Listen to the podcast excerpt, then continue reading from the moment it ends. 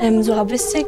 American Studies. Geschichte. Ägyptologie. Westslavistik. Altorientalistik. Philosophie. Romanische Studien. Anglistik. Minderheitensprachen. Ethnologie. Kommunikations- und Medienwissenschaft. Und was macht man dann damit? Ich bin Mareike, habe selbst Geisteswissenschaften studiert und mich immer wieder mit der Frage geplagt, und was macht man dann damit? Mittlerweile habe ich was gefunden und bin damit auch zufrieden. Aber geradlinig war mein Weg bisher nicht. Und ich habe mich gefragt, wie geht es eigentlich all den anderen GeisteswissenschaftlerInnen und was machen die denn jetzt so? Dieser Podcast soll darüber Aufschluss geben. Wie ist das Studium? Was ist gut? Was ist schlecht daran? Wie findet man einen Job? Und welche Jobmöglichkeiten gibt es eigentlich überhaupt? Weil Geisteswissenschaften prädestiniert für weirde Inhalte sind, frage ich all meine GesprächspartnerInnen, was das absurdeste Seminar oder die absurdeste Vorlesung war, die sie besucht haben. Und um endlich mal Transparenz bezüglich Gehältern zu schaffen, erzählen alle meine GesprächspartnerInnen, wie viel sie mit ihren Jobs verdienen. Viel Spaß!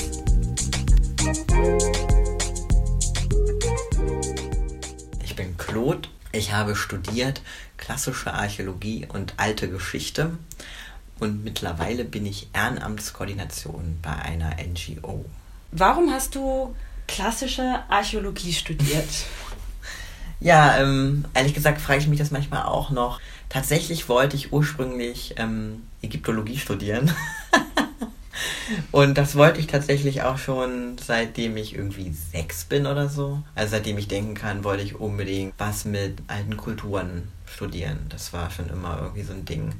Und dann habe ich mich aber tatsächlich, eigentlich aus gar keinen Gründen, noch kurz bevor es dann zur Bewerbung ging, umentschieden, ähm, klassische Archäologie zu studieren. Es lag, glaube ich, auch ein bisschen daran, dass ich, ähm, ich habe so Vorbereitungskurse besucht und nicht die Kurse, sondern sowas wie die Uni stellt sich vor und ich und meine Clique sind halt nach Berlin gefahren und haben uns halt hier ein paar Sachen angeguckt und dann saß ich da in einem Kurs, wo so ein Dude halt ähm, Ägyptologie-Sachen vorgestellt hat und ich war ein bisschen abgeturnt. Mir wurde eigentlich auch von allen Menschen abgeraten, aber ich hatte irgendwie diesen, aus irgendeinem Grund diesen festen, ja, Willen, dass ich, also es musste irgendwas mit Wissenschaft sein und es musste aber auch irgendwas mega unpraktisches sein, weil ich war so ein, so ein Sammeltyp ich habe halt alles gesammelt und mir ständig immer irgendwie so random Wissen angehäuft. So weiß ich, es gab so Naturbücher, die habe ich auswendig gelernt. Alle Fische, alle Pflanzen da drin. Und dann habe ich Mineralien auswendig gelernt. Und es haben mir viele Leute versucht auszureden. Aber Archäologie ist auch, wenn man so Leute fragt, da sagen ganz, oder wenn man ganz vielen Leuten sagt, oh, ich habe Archäologie studiert, das wollte ich auch, höre ich ganz oft. Ganz oft sagen Leute, das, das wollte ich auch machen. Das klingt halt faszinierend einfach. Ja, es hat auch ein bisschen was so mit Abenteuer zu. Das war, glaube ich, auch noch so ein Bild, was ich irgendwie attraktiv fand, was ich auch noch so festgesetzt hat. Ich habe sehr gerne Tomb Raider gespielt, natürlich. Computerspiele, so Geheimnisse rausfinden und so. Ich habe auch sehr gerne gepuzzelt. Und da dachte ich, ja, das passt einfach. Und ehrlich gesagt, wusste ich auch nicht, was ich sonst studieren sollte. Und hattest du Lust auf Studium oder hattest du äh, Lust dann auf den Beruf, der darauf folgt? Ähm, ich habe ehrlich gesagt gar keine Ahnung gehabt, was Studieren ist. Ich komme aus einem Arbeiterinnenhaushalt und ähm, es war für mich, ich hatte, habe mir kein Bild gemacht, was das ist. Wenn man gut ist in der Schule, studiert man und dann wird man Wissenschaftlerin. Und ich wollte halt Wissenschaftlerin werden, das war klar. Ich wusste aber auch nicht, was das ist. Das ist super diffus. Und ich habe wirklich keine Vorstellung gehabt, wie Studieren geht, was, was das heißt und ich weiß noch, mein, mein, meine Sommerferien, bevor es dann losging, also nach, nach dem Abi, bevor es dann zum Studieren ging, ich war einfach nur völlig terrified. Das war mhm. so, als käme danach so das Ende der Welt, weil ich wusste nicht, was mich erwartet und ich hatte wirklich Riesenangst, was da auf mich zukommt. Ich habe auch irgendwie überlegt, ob ich noch ähm, Bibliothekswissenschaften als Nebenfach studiere. Also sowas, sowas so einem Raum mhm. mit Büchern. Mhm. So habe ich mir das vorgestellt. Ja, ich habe das mir ähnlich vorgestellt. Ich habe äh, immer gesagt, ich will, ähm, wie heißt das nochmal? Ähm, ich will Buchhalterin werden, mhm. äh, damit ich in Büchereien arbeiten kann. Ja, sehr schön. Also, genau. so.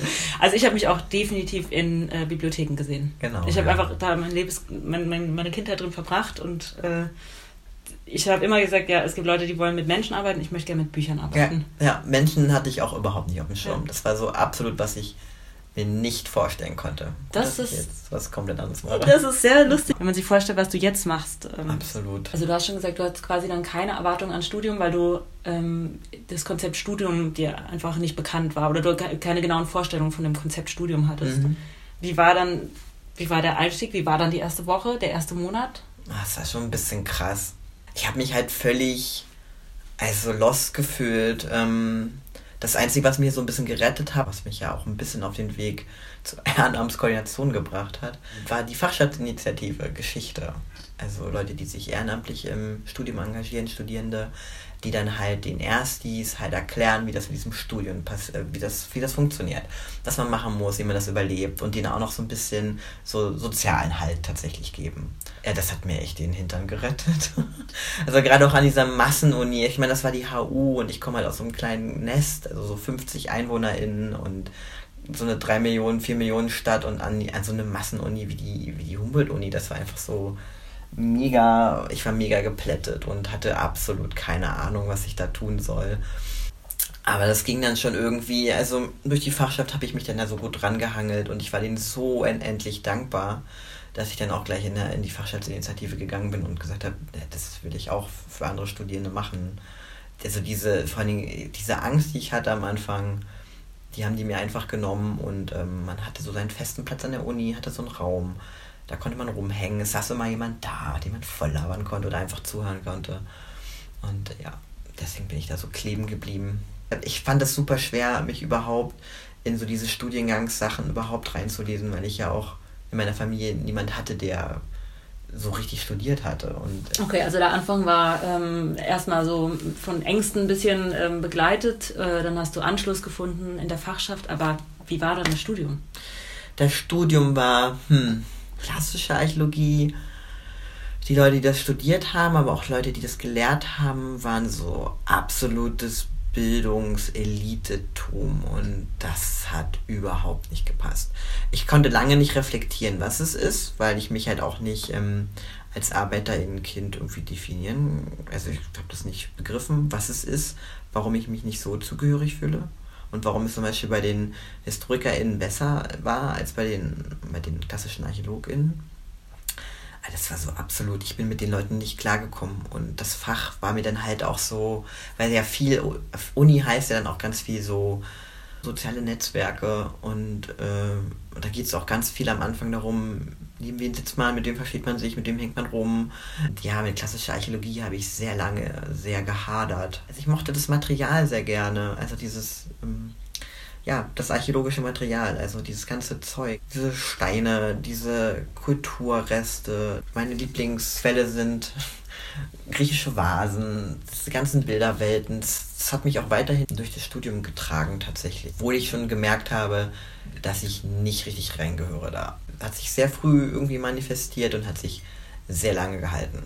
Also es liegt vor allen Dingen, glaube ich, am ArbeiterInnen-Hintergrund. Also mir haben einfach so ganz viele Sachen gefehlt, die bei den anderen irgendwie schon da waren. Einfach eine bestimmte, hm, einen gewissen Zugang einfach zu einem Wissen. Und das war bei mir halt überhaupt nicht da. Und ich war halt irgendwie immer schon so awkward. Das kann auch ein Vorteil sein, weil es ist halt ein, ja, so ein, ist ja so ein Orchideenfach. Und wenn man dann halt auch noch da noch so ein bisschen Außenseiter ist, kann es manchmal vorteilhaft sein, manchmal ist es aber auch super negativ.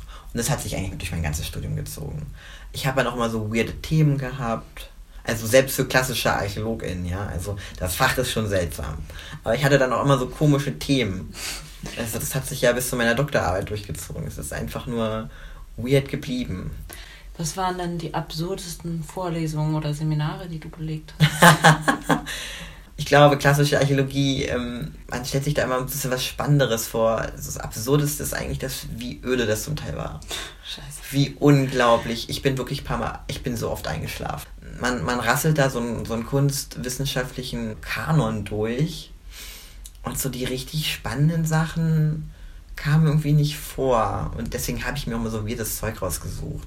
Sowas wie Nekromantie oder Was ist das? es ist so, weil man so Tote befragt. So eine hellseherische Technik. Es gibt ja so verschiedene hellseherische Techniken, die angewandt wurden in der Antike. Was wie Eingeweide lesen oder man guckt sich an, wie die Vögel fliegen über irgendeinen so über irgendein Stück Erde und misst es dann irgendwie oder Astronomie. Naja, es gab halt diese starken Ahnenbezüge, Ahnenkulte. Ja, die Toten hatten halt eine andere Präsenz und deswegen hat man sie auch manchmal befragt nach der Gegenwart bzw. Zukunft Nekromantie. Interessant. Mhm. Ja, also auch so Kannibalismus fand ich auch immer sehr spannend. Zum Beispiel Trepanation. Das sind so Löcher im Schädel, die sich die Leute haben reinschlagen lassen, ohne dabei zu sterben. Das ist immer so eine, so eine Frage, was das genau sollte. Wenn ArchäologInnen irgendwas nicht erklären können, dann ist das ganz schnell kultisch. Das ist immer so, so ein Running Gag, so, okay, wir wissen nicht, was es ist, das ist garantiert kultisch. Irgendwas Religiöses, also wo man einfach keinen Zugang hat in die Denksysteme. Oder ob es medizinische Gründe hat. Weil wenn man sich vorstellt, okay, Kopfschmerzen, wie will man das kurieren, wenn man keine, keine Medikamente oder sowas hat. Und der Schmerz sitzt dann aber dort und geht nicht weg. Und was haben sich die Leute vielleicht vorgestellt, was es sein könnte, was es auslöst und versucht es wegzubekommen. Ähm, ja, und es gibt wirklich so Schädel, die haben so mehrere Trepanationslöcher und die Leute haben das echt überlebt. Also sie sind wirklich mit Löchern im Kopf durch die Gegend gelaufen. Wie kann man da denn sicher sein? Hm? Oh, das kann man, das weiß man. Das wächst zu, das siehst du an der Knochenstruktur. Ob die Sachen ähm, zum Tode geführt haben, das waren wirklich sehr spannende Kurse. Klingt so nach Medizinhistorie, Ja, ja, ja, das war auch so ein, das war auch so ein medizinhistorischer Dude, der uns da so Zeug. Es war sehr spannend, so ähm, Menschen, die so ein Pfeil, so eine Pfeilspitze im Kopf haben und aber überlebt haben. Die Knochen wachsen zu, wenn Menschen solche Verletzungen überleben. Die Knochenstruktur ändert sich. Und wenn sie es nicht überleben, dann wächst es nicht mehr zu. Und dann siehst du das. Das war schon ziemlich Sie. nice. Wie hat dir das Studium gefallen? Ich fand es wirklich eine der, also ja, was ist die beste Zeit meines Lebens? auch danach war es auch sehr schön oder ist es auch noch sehr schön. Nee, es war super, aber das lag gar nicht so sehr an dem Fach an sich, glaube ich. Ich glaube, ich glaube, ich wäre wirklich mit allem glücklich geworden, was einigermaßen geisteswissenschaftlich gewesen wäre. Ich weiß nicht, ob es in den Naturwissenschaften auch so gewesen wäre, aber was es mir gegeben hat, vor allen Dingen, das waren, das habe ich aber auch den HistorikerInnen zu verdanken, mit denen ich darum gehangen habe, dass sehr politische Leute waren. Ganz anders als die klassischen ArchäologInnen. Das waren mehr so. Ich weiß ehrlich gesagt nicht, was diese Menschen bewegt hat. Ich kann es mir bis heute nicht erklären. Aber die HistorikerInnen, die haben mich einfach politisches eingeführt, also politisches Denken, wie wichtig das ist, sich mit der Gesellschaft zu beschäftigen. Und ich habe damals wirklich, ich habe keine Zeitung gelesen, wusste wirklich überhaupt nichts. Es ist wirklich fast peinlich, wie ich nicht über die Welt Bescheid wusste, über wirklich die banalsten politischen Vorgänge. Richtig creepy. Und ich habe mich einfach übelst politisiert im Studium. Durch die studentische Selbstverwaltung, über die Fachschaftsinitiative eben, durch dieses Ehrenamt. Ich war irgendwann im Studierendenparlament dadurch. Ich habe sogar eine eigene, eine eigene Liste gegründet für das Studierendenparlament. Und ich weiß noch, dass so Friends von mir meinten so, du hast dich so krass verändert die mich halt aus dem ersten Semester noch kannten. So, du hast damals noch gesagt, du interessierst dich nicht für Politik und vor allen Dingen, wenn es um politische Diskussionen ging und jetzt gründest du eine fucking Liste, also eine Partei im Prinzip. Das ist echt, ähm, ja, und dafür bin ich dem Studium wirklich sehr dankbar. Also es hat mir echt die Augen geöffnet.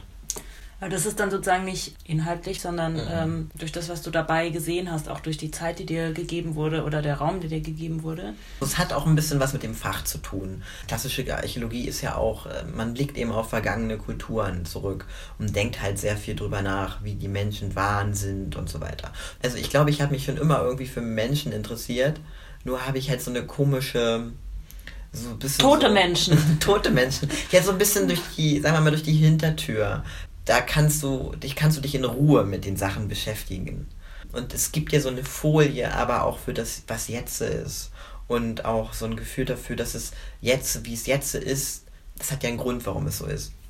Es kann aber auch ganz anders sein. Also Menschen können ganz anders leben, Menschen können ganz anders sein. Menschen, es gibt keine Essenz, es gibt eben dieses sich immer verändernde. Und das ist halt auch was äh, mir im politischen Denken sehr geholfen hat. So dieses, ähm, eine andere Art von Horizont. Andere Leute reisen halt oder so, aber auch Geschichte zu studieren oder irgendeine andere Altertumswissenschaft. Vor allen Dingen, wenn es dann wirklich in eine Vergangenheit geht, die, wo, es dann tatsächlich mehr um Imagination geht als um Fakten. also es ist wirklich auch eine sehr kre- also es kann eine sehr kreative Wissenschaft sein auch. Je weiter man zurückgeht, umso größer werden die Lücken. Vor allen Dingen, wenn es auch mit der Schrift aufhört. Klassische Archäologie, da gibt es Schriftkultur noch, aber es ist halt auch eine sehr begrenzte Schriftkultur. Man hat halt nur diese Überlieferungsreste und das ist auch total spannend, wie das dann auf uns gekommen ist, warum gerade diese Werke und andere nicht erhalten sind und du dann irgendwann einfach feststellst, oh mein Gott, das ist alles schon weg. Das, das gibt es nicht mehr. Das gab es mal. Und was uns alles fehlt und dieser Mini-Rest, der auf uns gekommen ist, den wir jetzt noch haben, den wir jetzt interpretieren dürfen und wo die Lücken einfach riesig sind und wo du einfach ganz viel Lücken füllen musst. Das ist so ein Puzzle, wo irgendwie zwei Drittel der Teile fehlen. Und du bist trotzdem irgendwie in der Lage, darüber Aussagen zu treffen. Das fand ich tatsächlich am, und finde ich am Fach auch immer noch spannend. Mhm. Und ich finde auch, das hat auch was, ähm, also dafür bin ich auch super dankbar und würde auch jedes Mal wieder von neuem eine Geisteswissenschaft studieren. Vielleicht nicht unbedingt klassisch, obwohl eigentlich schon. Ich würde gerne noch eine, eine weitere dazu nehmen. Du hast sozusagen ein, ein diffuses Bild gehabt, wie danach dein, dein Leben nach dem Studium aussehen wird, nämlich Wissenschaftlerin zu sein. Wie waren im, während des Studiums die Perspektiven auf After Studienzeit, After Hour?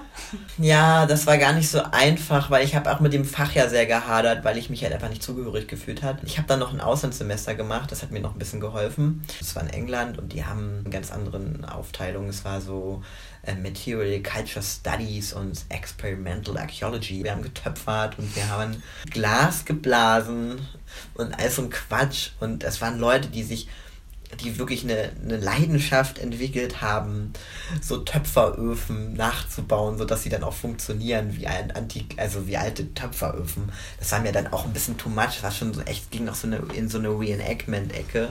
Aber was man da auch mehr hatte, war einen theoretischen Zugang, einen kulturwissenschaftlichen Zugang und nicht so einen krassen kunsthistorischen Zugang, wie wir das in Deutschland noch haben fand ich super krass geil. Also das hat mir auch gezeigt, wow, ich würde wirklich gerne mehr so eine kulturwissenschaftliche, eigentlich auch philosophische Richtung.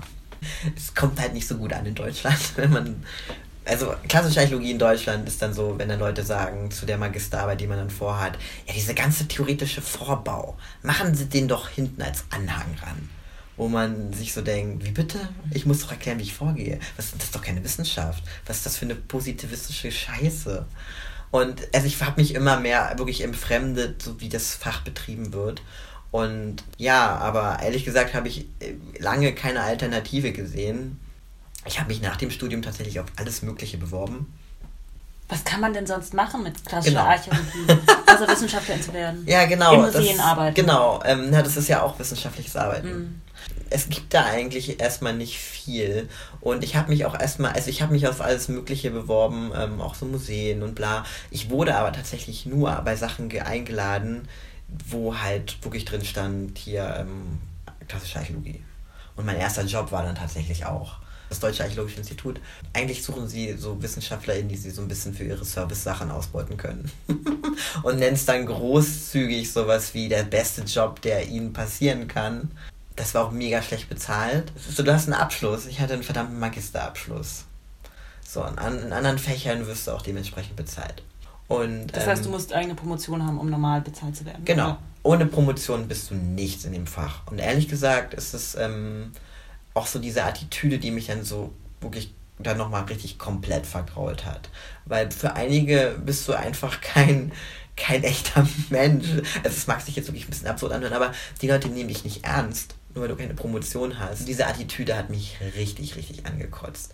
Und dann natürlich diese Prekarisierung in der Wissenschaft, gerade für Sachen, wo es halt nicht so viel Kohle gibt, ähm, Geisteswissenschaften, ist es so, dass die Leute sich einfach kämpfen untereinander. Es ist so widerlich, wie, wie unsolidarisch die Leute waren. Das war nicht nice, das war wirklich nicht schön. Und da dachte ich mir echt, ich kann da in diesem Bereich nicht bleiben. Ich muss da echt raus.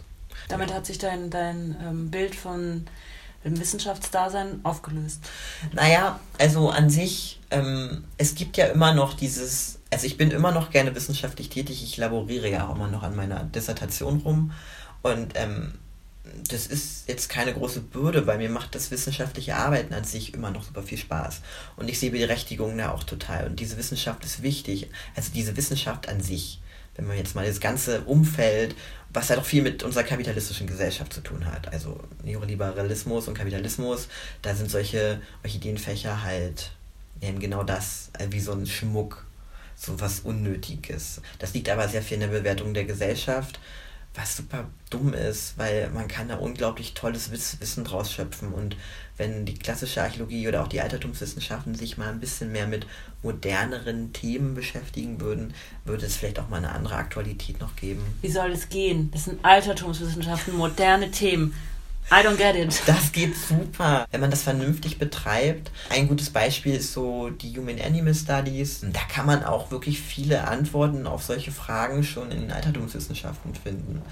Ehrlich gesagt ist es manchmal ganz gut, wenn man so ein paar Schritte zurücktritt. Und ich meine damit so 2500 Jahre. Das 2500 Schritte.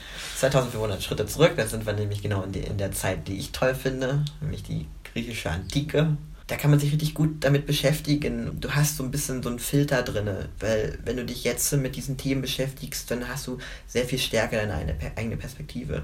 Und das Gute an so antiken Quellen ist, du musst, du musst einen Schritt zurückgehen, weil sonst verstehst du die Quellen nicht. Du musst aus deinem eigenen Sumpf raus, aus deiner eigenen Perspektive. Ähm, aber du kannst viel besser deine eigenen, deine eigenen Filter erkennen an antiken Quellen, meiner Meinung nach, wenn man das vernünftig macht wenn man sich ähm, tatsächlich damit auseinandersetzt. Tier-Mensch-Verständnis oder auch Geschlechterverständnis in den Altertumswissenschaften, da ist ein Abstand. Hm. Das ist besser manchmal hm. für Wissenschaft. Und wenn man das vernünftig machen würde und wenn man die Museen nicht einfach nur so als Kunsttempel hinstellen würde, wie hier in Deutschland, es wäre ein Riesenpotenzial. Also ich gebe zum Beispiel total gerne Führungen in Museen, gerade Geschlechterthemen. Ideal, super spannend. Also da kann man sich sehr viel besser mit auseinandersetzen, weil du hast einfach eine, eine Projektionsfläche und ein komplettes Kontrastbild. Zum Beispiel die Themen Homosexualität, das ist halt im antiken Griechenland komplett anders verhandelt worden als in unserer modernen Zeit. Und das einfach deutlich zu machen, ist eben auch genau dieser, dieses Politische, was ich vorhin auch meinte. So dieses Menschen können so anders sein. Das Potenzial ist total da. Wir müssen nicht so und so sein. Wir können so und so sein. Das hat diese und diese Ursachen, warum wir so und so sind. Und wir können uns manchmal auch einfach entscheiden, so nicht zu sein. Und mit diesem Blick auf die Antike kriegst du dieses Gespür dafür. Was ich so kenne aus Geisteswissenschaften, dass man relativ schnell vermittelt bekommt, okay, großes Problem, dass du das studierst, große, große Perspektivlosigkeit, große Depression wird kommen. Du musst ganz, ganz viel nebenbei machen. Mach tausend Praktika, lern tausend Sprachen und mach tausend Auslandsaufenthalte. Ist das bei euch auch so? Ja, aber ich habe halt vor allen Dingen auch ähm, dieses dieses Rauschen mit diesem, mach auf jeden Fall ganz viele Praktika, du musst irgendwas Praktisches machen, bla bla bla, gerade wenn man so ein Weirdo-Fach macht. Ähm, ja, ich habe ich hab so einige Praktika gemacht, da habe ich immer noch rausgefunden, was ich nicht machen will. Also in so einem kleinen Stadtteilmuseum, was einfach die Hölle war, weil wirklich eine Mitarbeiterin. Ich glaube, die waren ein bisschen durchgerockt und kaputt gerockt von diesem neoliberalen Kulturbetrieb und diesen prekären Beschäftigungen, aber die waren richtig schräg. Alle hatten ein, also für sich einzigartiges, merkwürdiges Geräusch, was sie ständig gemacht haben. So, was so räuspern oder keine Ahnung was und jede Person ein anderes. Was? Und ähm, die haben sich auch wirklich nur so von, von, von befristetem Vertrag zu befristetem Vertrag gehangelt. Und das war, das war eine Schlangengrube. Die Leute haben sich untereinander so richtig gehasst. Für das bisschen mehr, was die als andere Person hatte. Außer der, außer der Museumsdirektor, der war halt Museumsdirektor, der war halt fein raus und der schwebte so. Wie ein Mann? So, ja, natürlich. Ein weißer Mann, natürlich. Der schwebte so über allem auf Wolke, keine Ahnung was, und war so ein völliger. Hat aber auch einen unbefristeten Vertrag vermutlich. Ja, natürlich.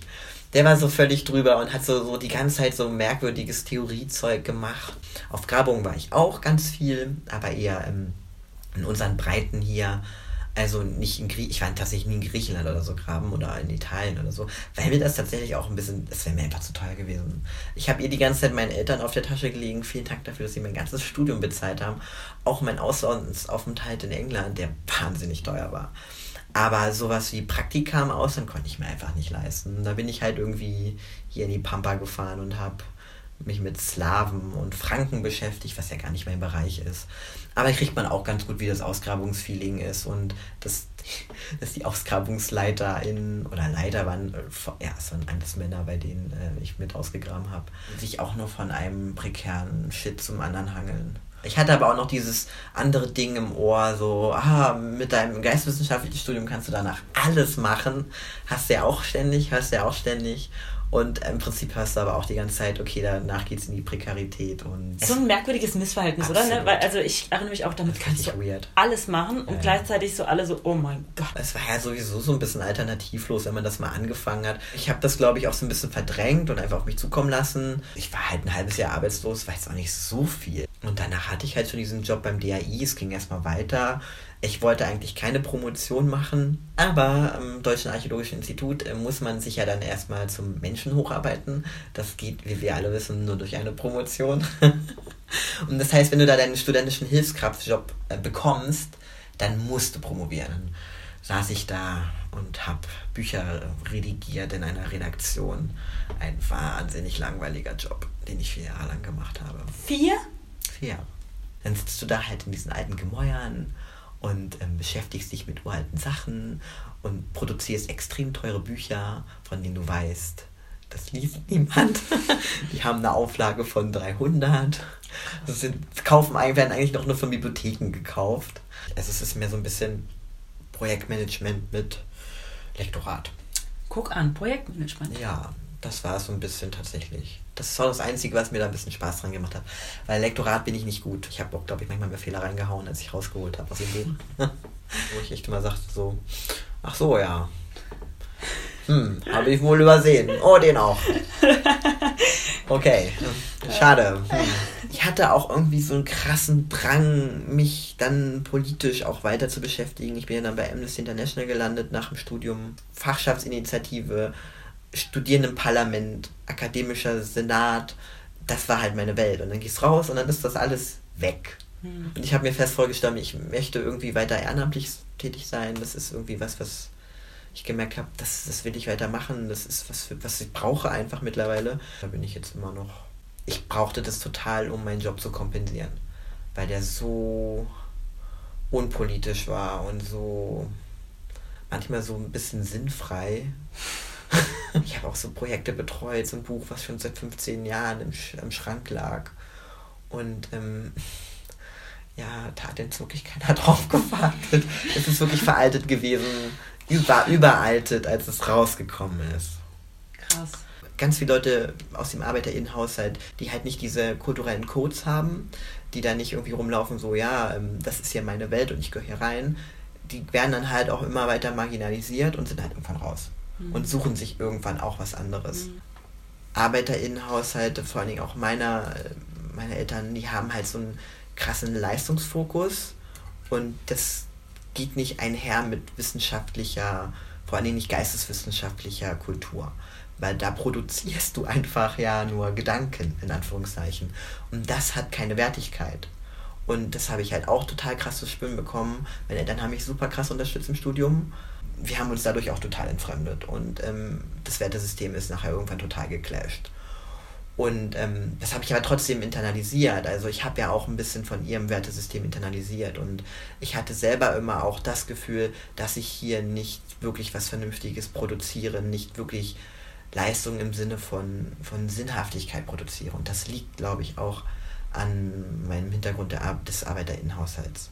Wenn du aus einem bildungsbürgerlichen ähm, Haushalt kommst, wo halt Bildung an sich einen anderen Stellenwert hat und Gedanken produzieren, was wert ist, bist in anderen Wertesystem und kannst es auch besser, glaube ich, aushalten in der Uni, in dem Sinne, dass du dich nicht ständig selber in Frage stellst. Ist das sinnvoll, was ich hier tue? Leiste ich hier wirklich was? Deswegen bin ich ja auch politisch irgendwie aktiv geworden, weil ich halt eine andere Wirksamkeit brauchte, weil mir das geisteswissenschaftliche Studium das auch nicht komplett gegeben hat.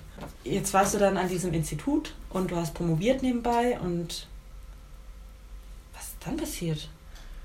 Dann war irgendwann diese Stelle vorbei. Okay, die war befristet. Ja, das ist so, wenn sich Chef, Chefin irgendwie extrem nochmal einsetzt, kann man nochmal zwei Jahre verlängert werden. Und ich weiß, also, es war sehr schön, wir haben wie zu dritt angefangen. Der eine war richtig beleidigt, dass unser Chef da nicht noch mehr äh, sich bemüht hat, dass wir da verlängert werden. Und ich war echt so am Zweifeln. Ich so, kack, wenn er das jetzt macht, wenn er es wirklich nochmal sagt, nochmal zwei Jahre, sag ich dann nee.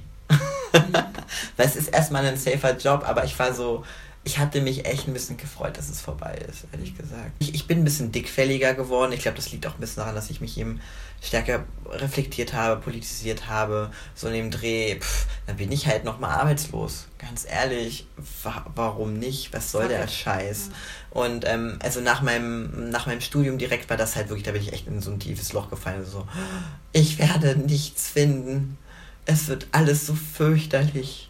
Und dann noch dieses Hartz-IV-Stigma, bla bla. Aber da bin ich so ein bisschen, da bin ich so ein bisschen mittlerweile so, es gibt so viele Jobs und ich bin auch durch so viele schwachsinnige Programme vom Arbeitsamt durchgeschleust worden, wo ich dann so Leute mit Burnout gesehen habe, die sich so kaputt gemacht haben in ihren Schwachsinnjobs als VertreterInnen. Das, das möchte ich nicht und das geht auch nicht bei mir. Ich bin halt auf einer anderen Ebene. Das also ich bin, ich bin ein bisschen dankbar dafür, für diese geistwissenschaftliche Ausbildung auch, weil das wird mir nicht passieren. Klar, werde ich auch Krisen haben und ja, so, jetzt wird eher so eine depressive Sache auch, kann es auch gehen. Aber ich kann, ich habe irgendwie die Werkzeuge bekommen, unsere Gesellschaft zu reflektieren mich zu reflektieren, meinen Platz darin zu reflektieren und dann kann ich auch sagen, okay, die Gesellschaft ist, da läuft was schief, da läuft richtig was schief das bin ich ein bisschen ruhiger geworden. Und das habe ich dem geisteswissenschaftlichen Studium zu verdanken. Also nicht so sehr der klassischen Archäologie, aber auch, ähm, auch ein bisschen, weil es eben, wie gesagt, diese Perspektiven einfach verschiebt. Das Potenzial ist jedenfalls dafür da. Man kann sich damit beschäftigen und das hat mich auch interessiert. Und ähm, das ist ja auch das, das große Plus an einem geistwissenschaftlichen Studium. Du kannst ja wirklich einfach deinem Interesse folgen die Seminare sind so breit, dass du dir da wirklich jeden Quatsch ausdenken kannst und machen kannst und super frei bist und sich dich mit dem wirklichen Käse beschäftigen kannst. Und dann kannst du dich noch mit Leuten darüber unterhalten. Und die meisten finden es sogar spannend und diskutieren mit dir. Und ja, auch das Diskutieren habe ich da gelernt. Und ähm, ja, das hat mich, glaube ich, gut gerüstet so für mich und äh, mein Leben in dieser Gesellschaft, die sehr anstrengend und unerträglich ist manchmal. Genau. Und ja, so nach dieser Stelle beim DAI war ich dann so, ja, ich finde schon was. Also da war ich so, ja, dann. Aber in dem Bereich? Oder warst du dann schon so, nee, okay, geht auch fachfremd? Ich, ich wollte tatsächlich unbedingt fachfremd was machen. Als ich beim DAI angefangen habe, habe ich ja meine Promotion angefangen und habe bei Amnesty International angefangen. Die Prioritäten waren dann irgendwann so, Amnesty International, nein, der Job, weil halt meine Stunden und dann die Promotion. Das ist halt sehr schnell zu so einem Hobby geworden. Und das ist es bisher tatsächlich auch geblieben.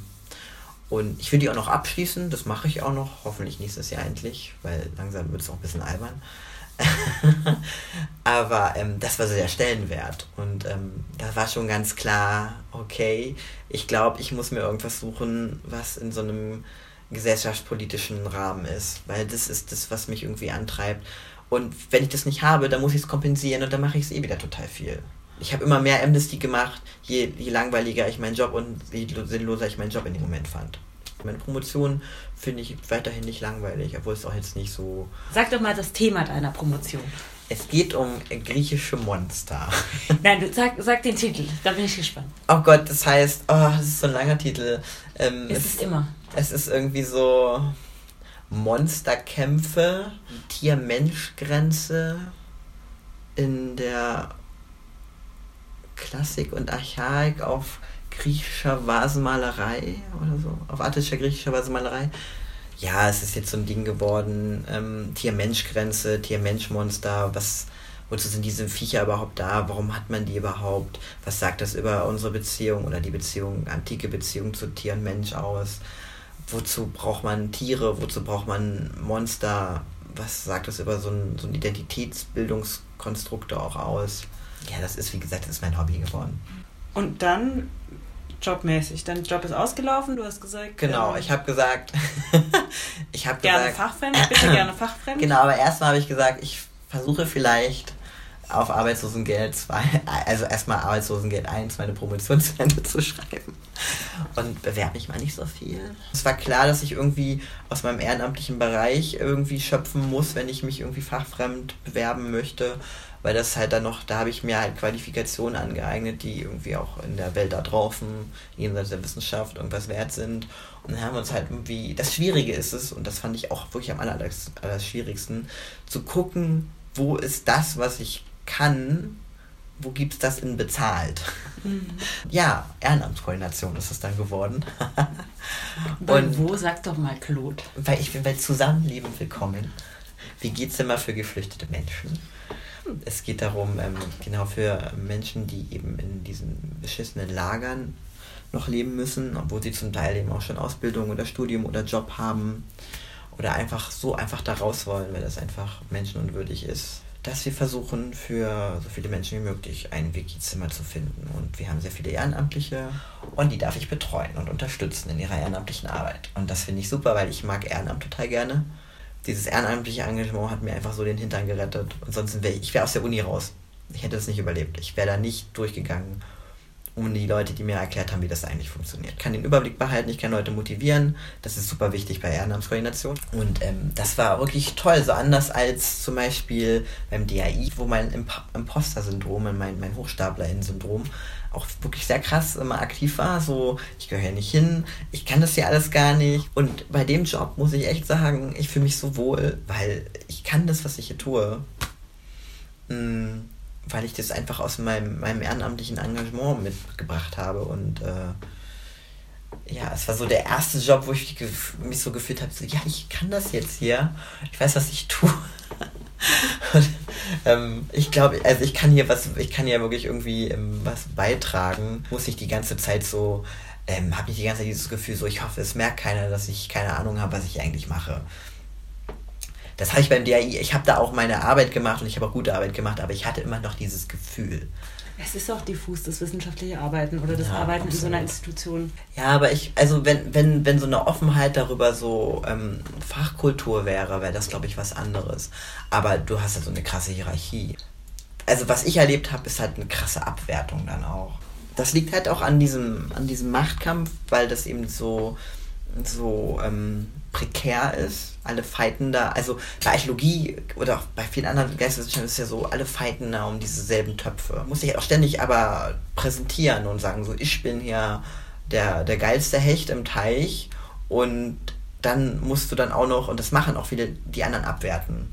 Und das fand ich so mega anstrengend. Das geht anders. Man kann sich auch solidarisieren. Also wenn es so eine Offenheit darüber geben würde, so, ich erkenne an, du hast dich spezialisiert. Ich habe mich spezialisiert wir sind beide so ein paar Weirdos und das wäre kein Ding Lass gewesen. uns da supporten, wo wir gegenseitig Ja, genau. Können. Das macht auch dieses prekäre Wissenschaftssystem, dass am Ende nur diese konservativen Leute dort hocken und es im Prinzip verwalten. Und das ist mega gefährlich, auch für das Fach. So erhält sich auch keine Wissenschaft.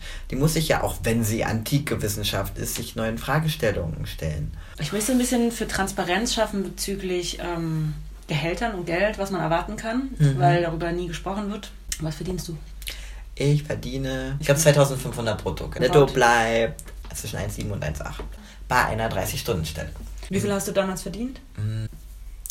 Ich hatte, ich hatte 900 raus. Was? Ja, es war glaube ich 1, 2 brutto. Es war, es war eine 20-Stunden-Stelle oder 19, bla. Wie konntest du davon leben? Für mich war das halt, ähm, ich hatte im Studium nicht viel Kohle.